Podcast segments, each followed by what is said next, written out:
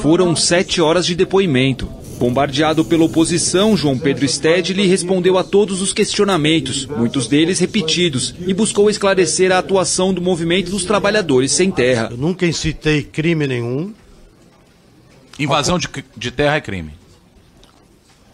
Invasão de terra é crime, como fazem os fazendeiros do Mato Grosso do Sul invadindo terra indígena. O que o MST faz é ocupação de terra, uma forma de pressionar a que se aplique a Constituição. Em embate com Ricardo Salles, relator da CPI, Stedley deu uma verdadeira aula sobre questão agrária no Brasil. Eles estão enfrentando contradições que eles têm que superar. E o que eu percebo, para você não me chamar de radical, Salles, que o agronegócio está dividido. A metade do agronegócio que tem juízo, que estuda, apoiou Lula, e é a parcela representada pelo Fávero. A outra parcela do agronegócio que insiste em só ganhar dinheiro é a ProSoja.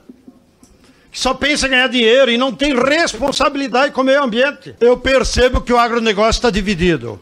E uma parte dele já tem consciência dos limites e já está migrando para uma outra agricultura que eles chamam agora de maneira mais simpática, agricultura regenerativa, para tentar substituir o NPK por bioinsumos, para tentar substituir os pesticidas por defensivos agroecológicos.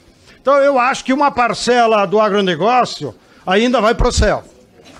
Porque eles estão se dando conta que eles podem ganhar dinheiro, que eles podem aumentar a produtividade com outras práticas.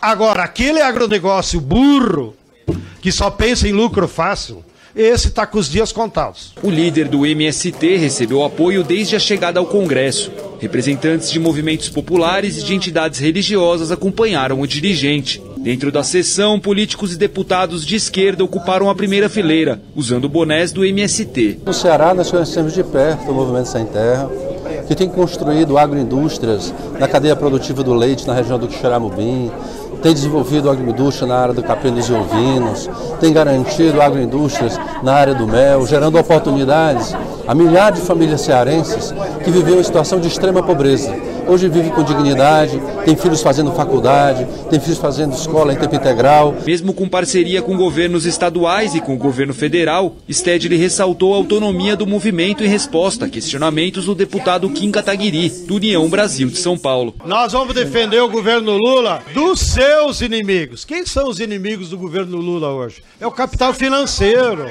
é o Banco Central, né? é esse latifúndio improdutivo que vai lá invadir as áreas indígenas que vai invadir a área quilombola. Nós vamos defender o governo desse tipo de ataque. Segunda linha política, faz parte dos nossos princípios, Salles.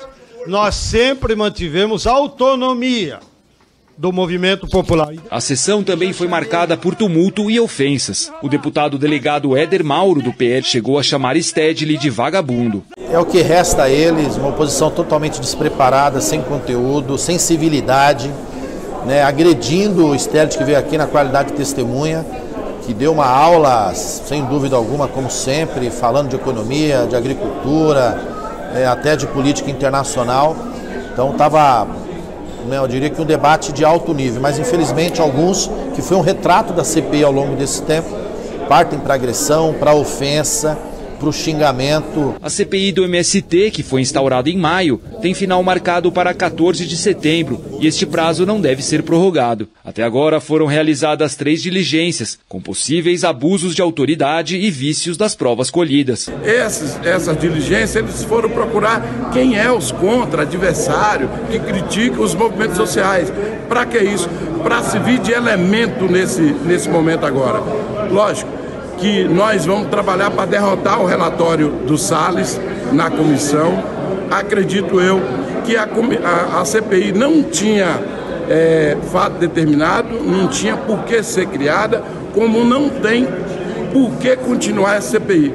Eu tenho a impressão que eles vão sair daqui se arrependendo por ter chamado o João. Era melhor que não tivesse feito, porque para nós está ótimo. O João, com muita tranquilidade, respondeu a todas as perguntas, é, não fez nenhum tipo de, de, nenhum momento, nenhum tipo de vacilo é sabe do que está falando e parece que quem pergunta sabe menos, muito menos, do que quem responde. Muito bem o João, muito tranquilo o João. Eu acho que foi uma aula num dia especial, que é o dia de Margarida Alves.